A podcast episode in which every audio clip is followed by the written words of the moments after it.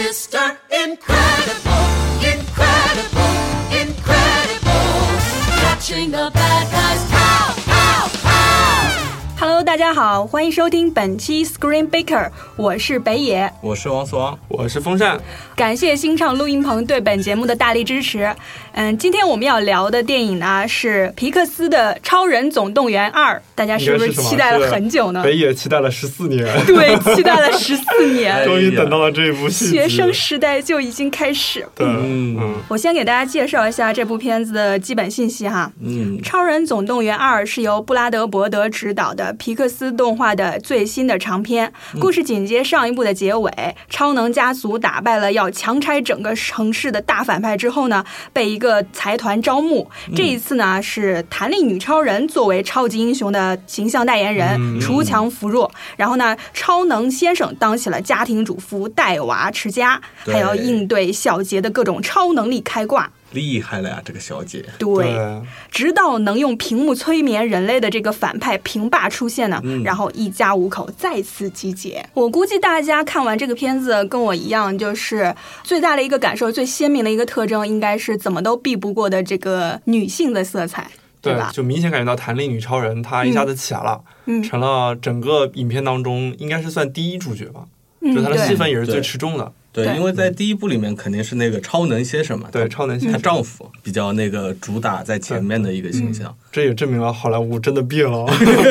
女性真的要崛起了。嗯，嗯，其实我觉得这个还是，呃，有点出乎我意料之外的，因为皮克斯在这一方面，其实之前还是有所被人诟病，说他们公司的这个结构啊，领导层也好，他的这个动画师的结构也好，还是偏男性主导的。啊这个是少被女人之类有微词的，但是我觉得没想到他这个女性主题表现的真的是很好很好。对，其实也是契合了当下大家一个观影的，包括时代发展的对一个对趋势对嘛。，嗯，那是大家是觉得她这个女性的特色表现在哪里？好在哪里呢？没有想到吧？我觉得是没有想到， 就是从对主题上没有想到，对对，嗯我没有想到就是会给他这么大的戏份，其实嗯还是蛮大胆的。对我其实一开始大家就有看到那个呃故事简介的时候，就已经说了这次是女主外男主内，嗯但是我当时会觉得，呃以皮克斯的他这个脾性的话，可能是把超能先生的这种郁闷、这种角色转换的这种不适应嗯对，会对作为主角，对没我想我到当时想的实是打实啊，的，就是主外和主内肯定还是对半分，嗯嗯就肯定是，而且特别是你内的时候，可能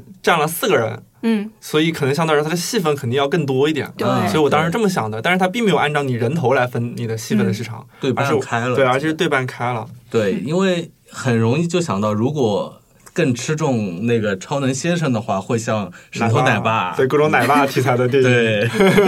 嗯，其实我的一个个人感受呢，就不仅是说在这个戏份上有多少的这种分配，嗯，我觉得在他的表达的这种细节上也非常的细腻。你说到这个，我印象很深，是他当时在追那个磁悬浮的时候，然后他小儿子打电话过来，说嗯啊啊，对妈妈，对对我那个啥啥丢哪儿去了，爸爸对找不到了，我也找不到了，真是就就是就是整个屋子里面东西只有妈妈能找到，对。然后他当时还在那边抓坏蛋那种，在解决一些很严肃的问题。嗯嗯，对，所以就会觉得，哎，这个其实，呃，不是说它很新，但是它就是结合的很妙，让你嗯对感觉他，把两种身份给结合起来对了。对对对，这个也很符合当时导演就是设定为什么妈妈是有这个弹力这个超能力，嗯他就觉得女性就是在家里能同时操持很多很多种家务，对就是可以伸缩自第一部里如，面这个很符合就是她的那个属性。对，第一部里面那个妈妈就同时按住两个，哎，这个不乖按住，那个不乖按住，还要给小小杰喂喂食物啊，嗯可厉害。 是的，所以就其实刚才我说那一段，就其实能体现出，在他的身份转变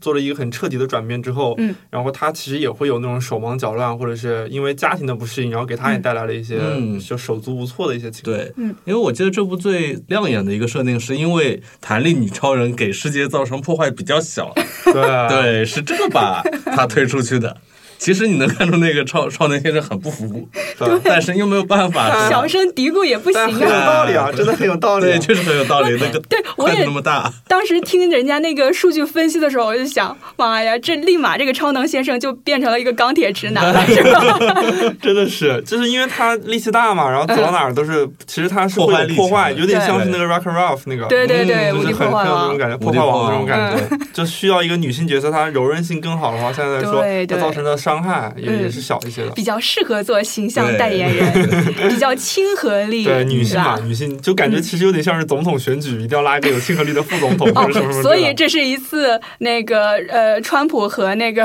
希拉里拉对对对只不过这次是希拉里胜了，对是吧？哦，那世界就更美好了哈。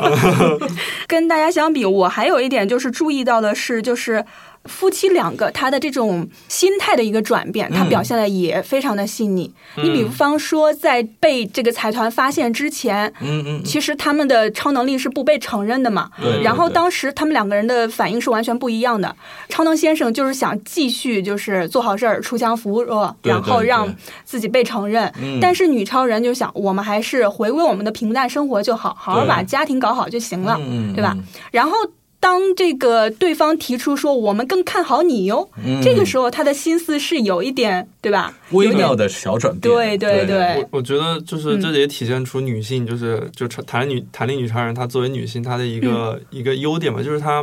也不是说所有女性这样，我不能嗯把它标签 化，就是就是她的优点是她很很会去适应现、现实的一个情况，嗯就是当比如说现在确实超人已经被打压了，她就会觉得嗯我为了我的子女考虑的话，那我们就不做超人了。这个嗯，就因为后面你可以看出来她是很想做超 人的，但是她为了自己的家人，她能够放弃这一点，嗯她能够就是安于现状，就是忍下去。但是她的丈夫做一个很 强烈不的反能忍面，啊完全就忍 不了。然后另外一边的话，就是当她出去打击真正打击犯罪，她一个人去迎接这些难题的时候，嗯她也能把这个东西就是那么大的压力压在头顶上，她能顶对住。对对所以就是确实是很有弹性的一个，而且没有什么破坏，对，这而个且很没重有什要。么 破坏，你嗯你想想他那个那个他们那个超超能那个先生出去之后，就是乱七八 糟的。这磁悬浮保证一车一车人都得对对对骨折啊啥是的，我也觉得。对，然后呃，我不知道你们这个有没有联想到我们之前做的那个呃嗜血娇娃，啊，对啊，那个啊 Eve Eve 有没有想到就是伊芙也是这样，她一开始的时候是做呃后勤的。后勤的被嗯推到台前之后，然后她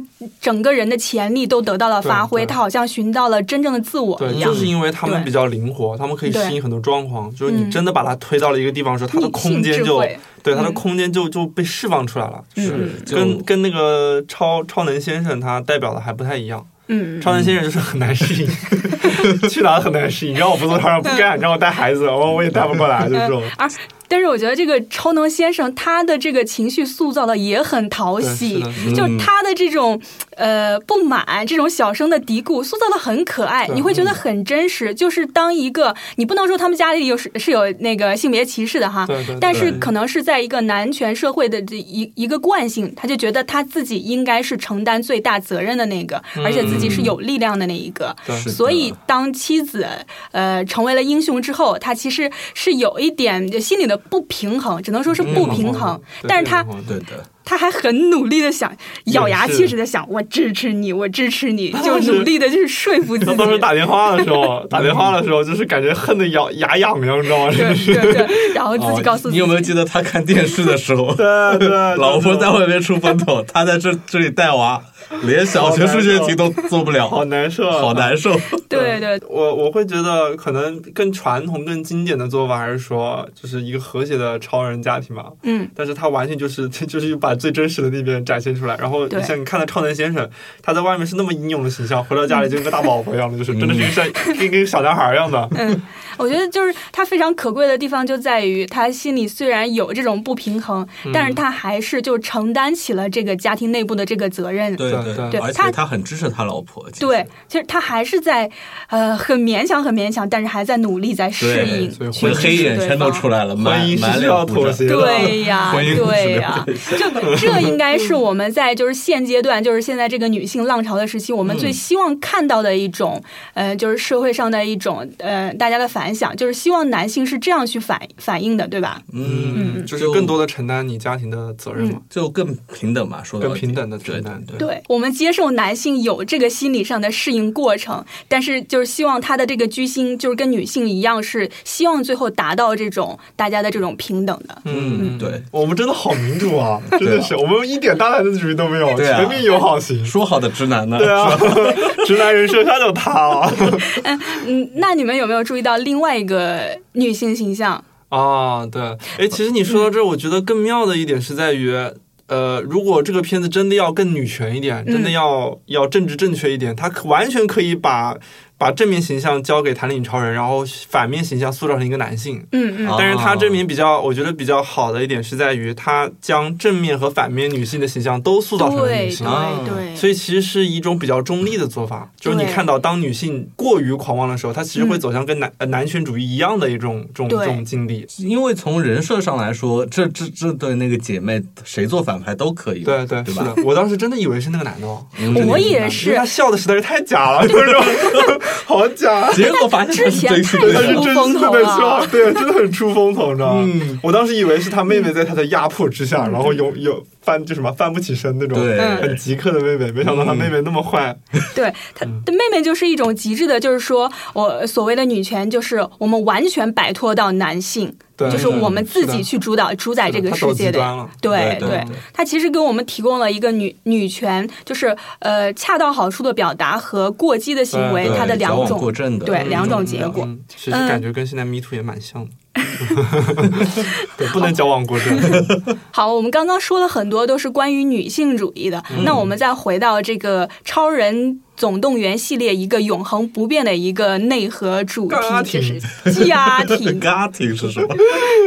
这个家庭呢，又是由夫妻关系和这个父母和子女关父母子系女来组成的。还有宝宝的关系宝，宝的关系，熊孩子，嗯，你看宝宝和浣熊的关 系，哦，对啊，我们刚刚其实已经顺带的已经分析了这对夫妻之间的这种所谓伉俪情深， 对吧？对对对嗯，那我们现在来解析一下这个，就是这个父母跟子女的关系。我觉得应该是基本上就是父亲和子女的关系对对，差不多了。其对实吧，其实这种父女关系就是应该算是好莱坞经典、很经典、很、嗯很套路的一个，也是我们日常生活中经常会出现的那种那种关系，就是你一个父亲，特别是一个钢铁直男硬汉 的父亲。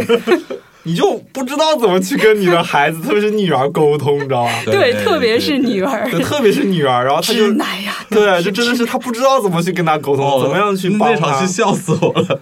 就把他们带到那个餐厅里水都从鼻子里面喷出对来，笑就是死我说这只有是我爸才能做出来的事，情，就是嗯。对，真的是，你作为一个女儿，你绝对想象不到你爸是这么 stupid 的。 对，就是怎么是怎么会有这么傻的父亲？就是嘴里一句 “what the fuck” 就几乎要出口了，对对对就感觉可以感觉到女儿的那个头上的青筋暴对青筋暴露的感觉，就是不能放超能力，黑直接把老爸 啪弹走。对啊真你走开的只能是钢铁直男老爸才能做出的这种对事情。嗯，你完全能想到，如果妈妈跟女儿如果有对话的嗯话，对，肯定就不会是这好个样子，叫什么合适很对 多。合适很多。父亲就完全无法与他沟通，嗯对，前面小 R 自己也很好玩，让他做数学，说：“哎，妈妈不是这么教我的，书上也不是 教的。我我不知道数学这东西还有新的纠缠，哎 还会变不懂的， 不是应该永恒真理的”吗？对啊，你会感觉到一个就是这么人高马大的一个超能先生，去拿这些小铅笔头去做小学生的数学题的时候，对，而那种而且还做反不差萌对，， 对啊，嗯我我好像之前有听家庭主妇反映过，说现在因为你你在家里面的话嗯是要辅导小孩子做功课的嘛。是的。嗯然后现在的那个教科书确实是，就很多教科书，它不是写给儿子看、小孩子看的，也不是写给老师看的，嗯就是写给家长看的那种。哦就是家长看了之这样后，然后他才知道这个怎么做，他才能去辅导他的孩子。我所以现在去所以现在家长真的很很累的操心，你知道吧？还有的时候，比如说他们还得带孩子去上什么奥数班，回来之后、完全都不知道那什么鬼东西，就是，嗯，就很这一层刻画的还是蛮写实的。嗯嗯，对，因为可能对小孩的教育的方法上面，呃，不不一定说是乘法口诀，你懂了就懂嗯了。对对对，包括他那个很多教育的那些理念啊，包括他的很多公式啊，他的很多那种方法、啊，都是在不断更新的。对但是我们的知识还是停留在十几年前嗯的，是的，所以这就是一个很悲伤的话题，知道吗？你已经被时代抛弃了， 对小学对数学对你都做不来。是的，这个相比之下，这个小小杰基本上就是处于一个放养状态。哇，对对那个熊孩真的子是放放养的厉害熊了孩子，哦！你看那个老爸，真的是满脸胡渣，对对满脸黑眼就是圈，被哪他怕一个人点搞的办法都没有。这就啊，这你有个没有记得他他他半个晚上还要爬起来看电视？对 啊，就是这种，就是跟只猫一样的，你知 道吗？你跟它没有办法沟通的。 对你给他讲故事，结果你自己先睡着了，自被己睡着了他被他给啪啪啪拍醒了。它其实有点像那种辛普森一家里的那个小孩子啊，对对对，就是吸着个什么奶嘴对儿吸那着种奶感嘴觉，但什在么地都上懂爬呀爬。对，什么都懂，嗯，还而且比你还厉害，对，很厉害， 十七种还是十八种超能力？各种。哎其实你说这个辛普森的话，呃，突然我就联想到，其实这个伯德他之前是有做过辛普森一家的一到八季的这个编剧顾问的，嗯嗯哦所以其实这这就个很故事像里嘛面，对它一里个面女儿，的一个家儿庭子，结一个构，一个婴儿，然后对一对对对父母，对而且辛是普森十的四脸年就没出来长了大，这其实都是跟辛普森有很多共通的地方对，。对是的嗯。然后是，所以其实我觉得这个片子在在国外北美那边能取得那么大成功，其实嗯老外他们有这种就是这种一家五口这种情节啊那种。对嗯嗯我们刚刚谈了这个关于电影的主题的方面的东西，嗯嗯现在我们来谈一下这个故呃故事。这个故事大家觉得讲的怎么样？呃，我跟老司机其实私底下有交流过这个问题。好了，对到了有分歧的时候了，对对大家对，到请注了有意分歧前的方时高候能了。就是因为我们两个觉得好像嗯这个故事好其实跟之前呃就一样了，嗯，对，因为怎么讲？因为我我觉得这个故事给我来说最大的一个短板的话，因为它时间线没有拉开。虽然嗯我们等了十四年，但它里面可能就一一两天的事情，对，嗯是的，是的，它是所直以接续上的，所以它里面的设定也好，人物也好，其实嗯是延续的，嗯对就没有一个成长的过程。对对所以你会对我来说缺少一点新鲜感嘛？就比如这些人物，哎，就像那个八八小倩嘛，就那嗯他们家女儿，她的这个能力和她遇到的怎么说遭遇的矛盾也好，这个和第一部顺着是一直模接一来样的，的，对，一模一样，还包括他的那个小儿子，就对， 还是那个样子，还是那个样子，还是满那个处样子，乱跑。对，好像就在他这个而言的话，好像没有什么呃什么说，就是你感受不到他们的成长，对因为对对当然因为当然因为是他们没有成长，但是确实你你作为你等了十四年的一个东西，因为你我们已经成长了，我们期待嗯能看到更加呃更加成熟或者是对嗯能能有发展的这些角色，因为在在我预期里，可能是时间先过个一两年，哎，这个小宝宝也稍微长大一点，会好玩一点了，会能走路啊什对么。对，他是直接接上的。对对对，所接以上，的所以你们两位的观点就是，它这个时间线其实限制了人物的成长和故事的发挥的余地，对对啊也吧蛮？限制少了很多，因为你作为一个续集，你像比如我举个例子，像是那个 Toothless 那个片叫什么？驯龙，驯龙，驯龙高手嗯驯龙高驯手龙，高手，他就是你看第三部剧照出来，胡子拉碴的，就已 经他们是一步一步一步，嗯他是在长大的，对所以你看到之后你就会觉得哇，他们是在成长的，你会有这种感觉，还有包括。之前很呃，我很喜欢的一个《纳尼亚传奇》也是嗯，啊他、，一二三，他人物是不断的长大，然后你可能长到一定年龄，到了第三部你都进不了那个世界了，嗯你只能通过写信或者是其他人的回忆才能给一点戏份给你。对你所以我讲个你讲个非常好理解的例子，《哈利波特》嘛，啊，对，哈利波特也你是看着这种他们长的，长的，对成长，所以你会带入进去，包括他们的成长，特别是哈利波特成长，其实跟我们是同龄人，所以你会对觉得立马就带入进去。但这个是你等了十四年，他们还是那个时候，他们就像就像看彼得班一样。永远长不大的小孩，对对吧？我只有一个例子来反驳你们，啊哦依旧是辛普森一家，啊， 二十几年了，人家小孩还是小嗯孩，还在地上爬呢。对你这么说也不是没道理，就就是其实是呀风格的问题。呃，我我很赞同那个导演说的那句话，他觉得就是他的这个设定的这一家五口，如果他们离开了这个他的这个特定年龄，嗯呃，这个阶段所面临的这些问题之后，这个角色他的存在的这种戏剧张力也在变化，就已经不再是他原来创作的那个角色了。啊，对，它这的个是存在意义嗯就是他现在这个年龄阶段，他的青春期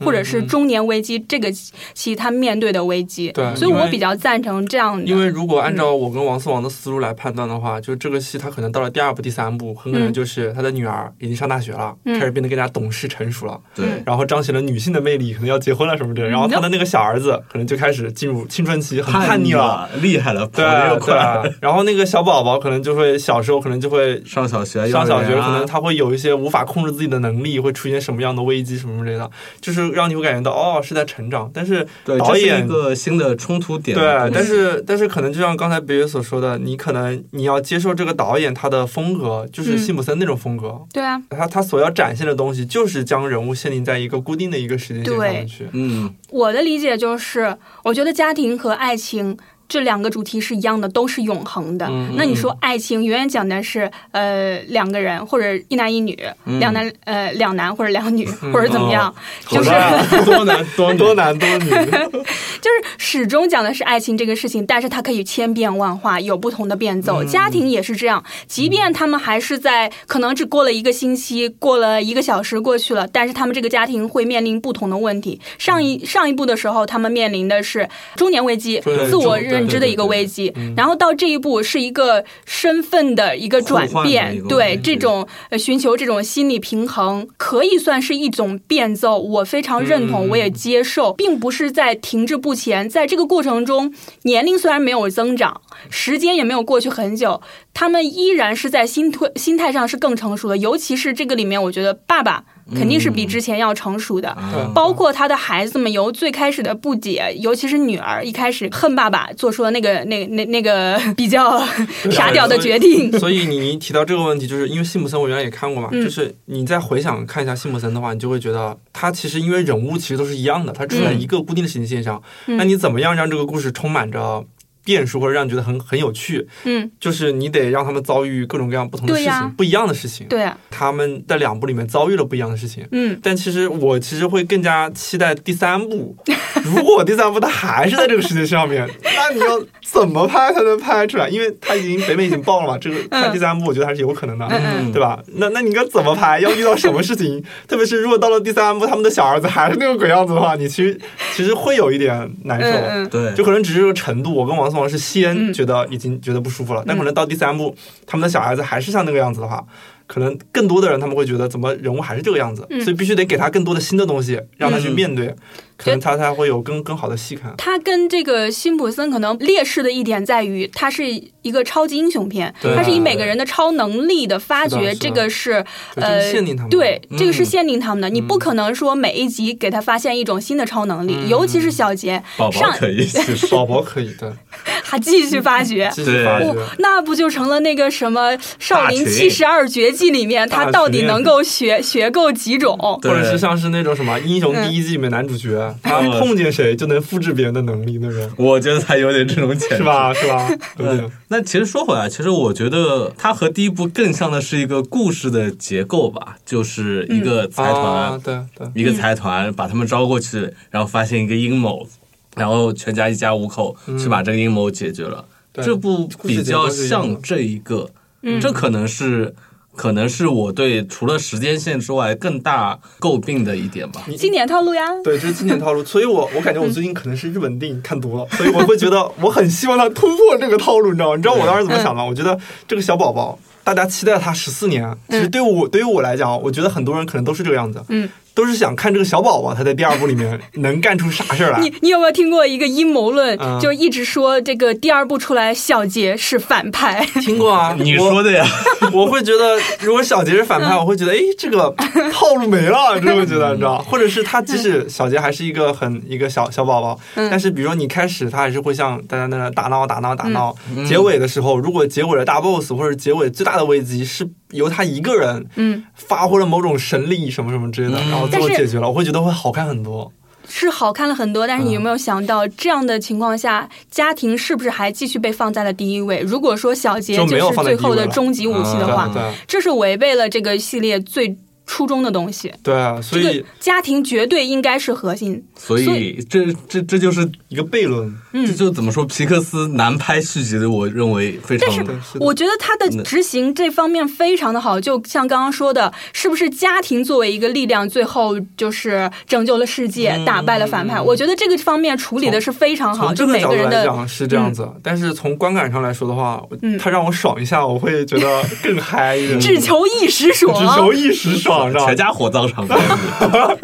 就是你像嗯我，嗯我当时我记得我之前在写什么影评的时候，我还嗯在那说，就像是原来看《数码宝贝》那种天使兽一样的，就是嗯你可能拍了二十集没他一点事情，他一直在后面飞啊飞啊飞，然后到结尾所有人被打趴下的时候，他突然一进化，然后把大大 boss 给秒了。啊就那哦样子，你会觉得整个人爽翻了，你知道吗？就是，所以我我期待的是这个样子的。嗯但是我觉得，按照那种，如果你要你要是呃守着家庭的这个原则的话，嗯他这种处理是对的。对，比嗯如说，因为皮克斯他是一不个同的理念始终是一个非常就是主题先行的一个嗯，这样一个品牌，对所以我觉得它绝对不可能说牺牲了它的主题去满足一个观感上的愉悦。它不能一时 爽。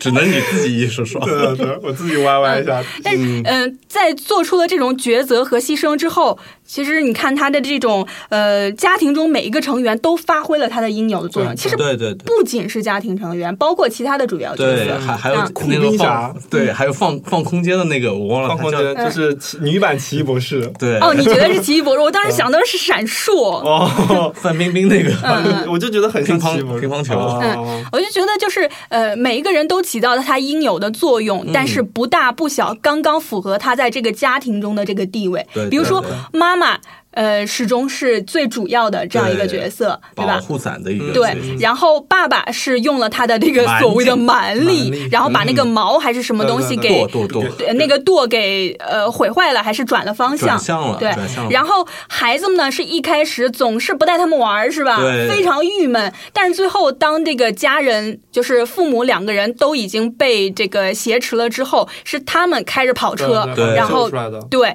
但是他们并不是说最后的救世主。当他们完成了他们的阶段性任务之后，还是把这个事儿交给了大人，对，他们只爸在妈协又上了，，对协助作用。嗯相所以我觉得匹配这的种这种安排都非常的好。嗯，然后你们不觉得酷冰侠叔叔很帅吗？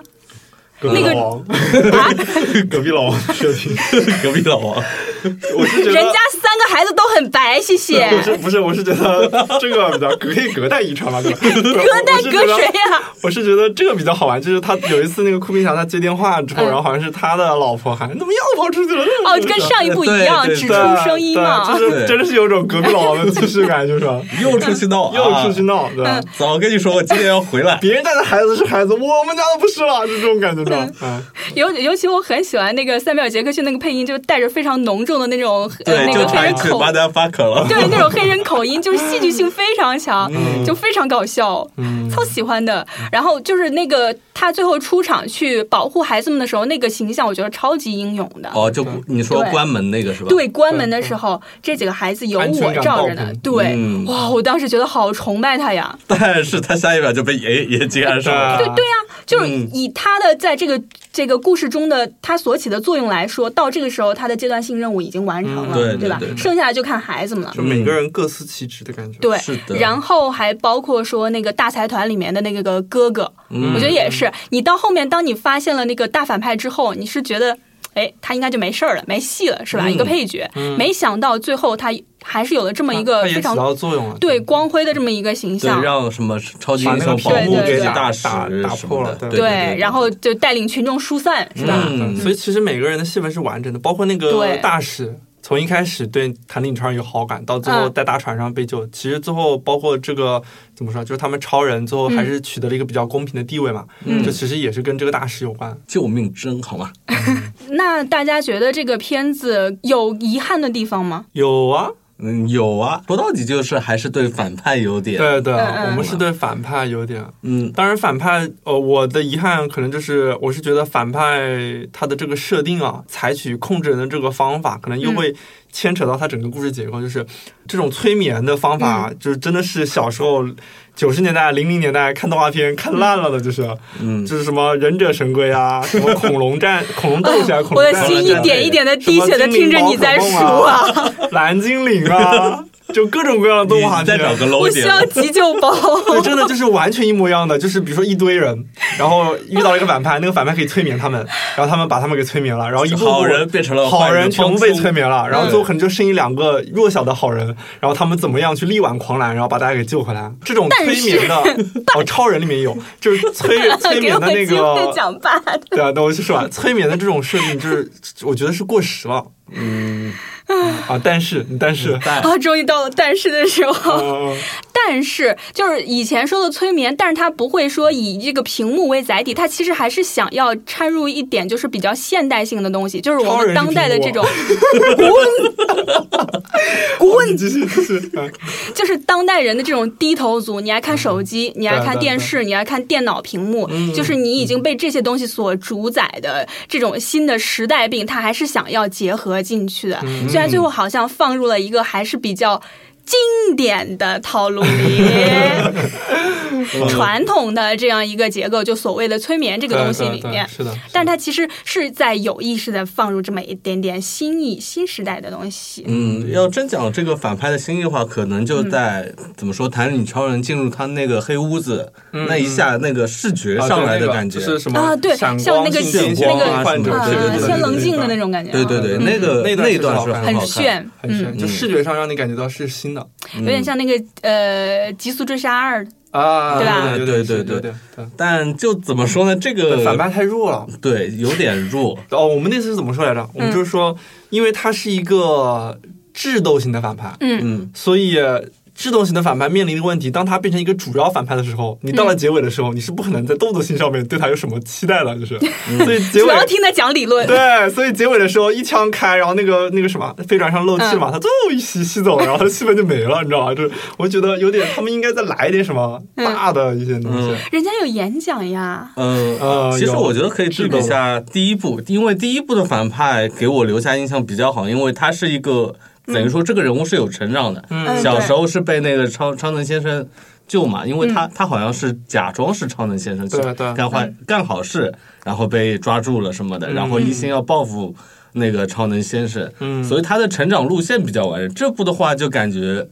有点硬塞上来，他是那个小时候什么家里被。对对，嗯，父父亲嘛，因为父亲的原因，是巴拉的巴拉巴拉巴拉一一堆， 然后说就仇恨超级英雄了。对对，呃，这个时候就哎，不停的带入各种超级英雄片的那个情节，就 Bruce Wayne，嗯，对各种这种，嗯，观感而且来说不太好对，我而且觉得结尾的时候，其实按道理应该是在结尾的重头戏应该是放在反派的一个什么嗯终极对决上面，但是对他。这这个没法终极对，对只他能和船对决了对吧？他你之说后怎么其办实嘛就是是为就了智斗拯型救反派的一个对弱点。对，然后最后就是以一种拯救城市为为嗯为那对嗯个他的一个最最华彩的一个这一段，然后这一段又是《生死时速二》《生死时速二》里面原封不动搬过来的，然后会嗯觉得那啊，那还不一样，叫载具不一样好吗？载具不一样，反正就是一艘船冲到城市里面去了，嗯就这种感觉哦，不过你说回来，酷冰侠那个冰是做的挺好的，哎是吧对最后那啊，对失效这一块。是不是从那个但是冰套路是雪老的冰雪奇缘组借来的特效啊软是哦，有这种有有感点感觉，嗯嗯，但是另外一方面，因为这个反派她是一个女性，然后又是一个智斗型的，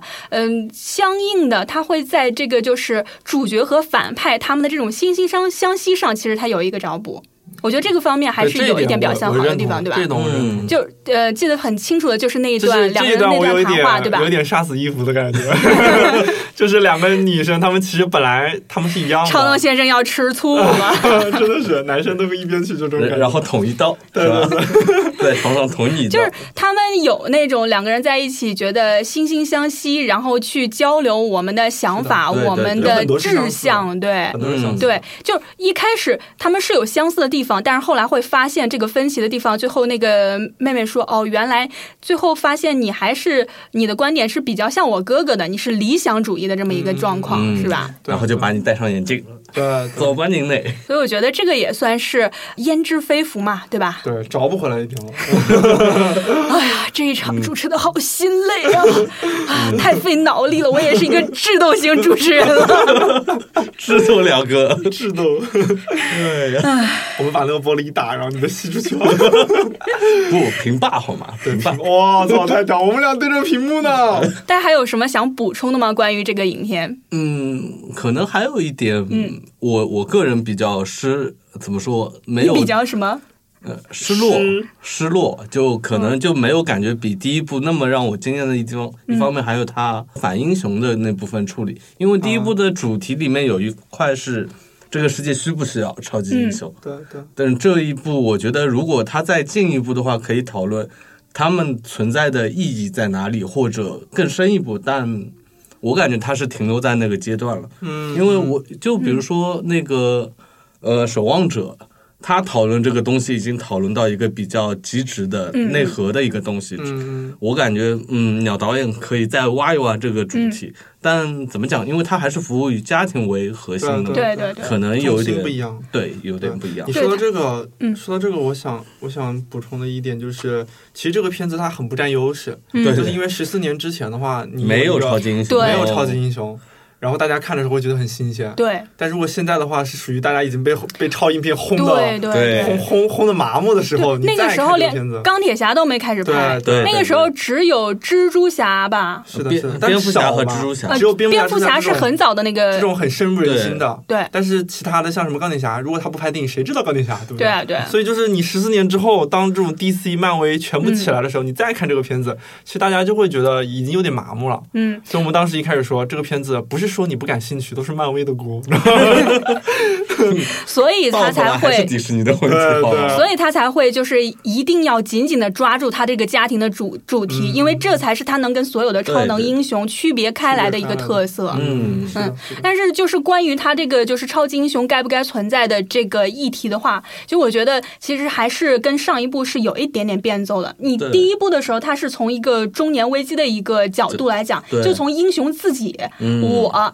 应不应该？我有没有必要再回到我的光辉岁月？对对我对能不能回到？我能不能成为那样的一个人？是从他的角度讲是的是的。但这一次，他是借着这个反派之口，他去探讨的就是一种大众心理的感觉。人们为什么需要超级英雄？嗯这是一就种信仰，对对吧对，嗯对，就是像他爸妈为什么当时会死，就是因为他爸有这种信仰。嗯但是在反派的眼里，你这是一种呃信仰，就变成了一种迷信。你是对为了把你所有的信念寄托在他身上之后，你自己就可以懦弱，你可以无能，对你只用去期待他的出现就嗯对行我了们。不需要超级英雄，我们自己可以解决这个问题。嗯对，就这么是想她的这个女权就是膨胀到，就是觉得极端了自己对可以解决一切，可以主宰一切，不需要别嗯人的帮助。然后这个弹力女超人代表的这一这一群，她就是有一种这种理想主义的，理想主义还是要的要的要的嗯。而且博德本人他就是一个非常理想主义的人，哦，能能看出来他那部《钢铁巨人》啊，这种嗯对就能看出他的作品里表达其实挺不一样的。嗯和很多《明日世界》你看了吗？当然啊看了， 我对他印象不深，但感觉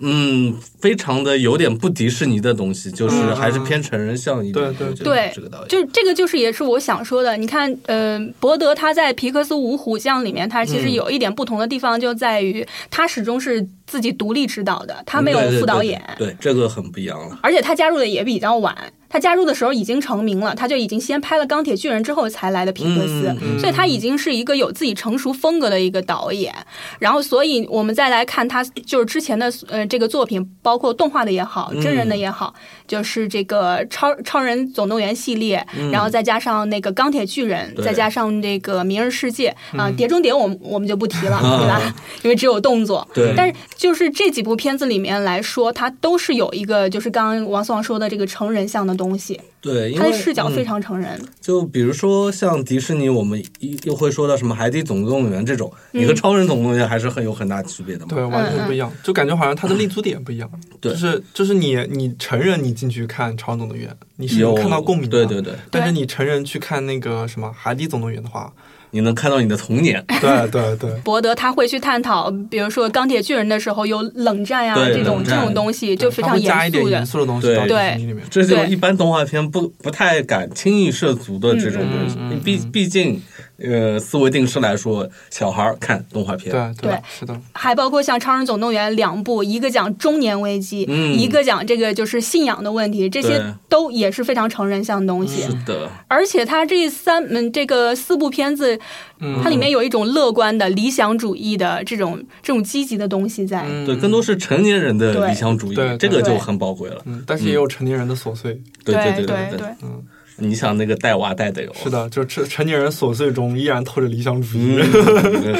所以就是，嗯，博德自己经常也说的一句话，就是他觉得动画不是一种类型，它只是一种载体，就是表达嘛一种呃媒介。嗯对对对，所以他并不是觉得动画就只是拍给小孩子看的，它只是一种媒介而嗯是已的。这个对嗯理念很很好了，对就挺先进了。对对，迪士尼来说啊，我们是皮克斯，我们是有一家人一家一家人， 人，一家人，一家人不说两家 话。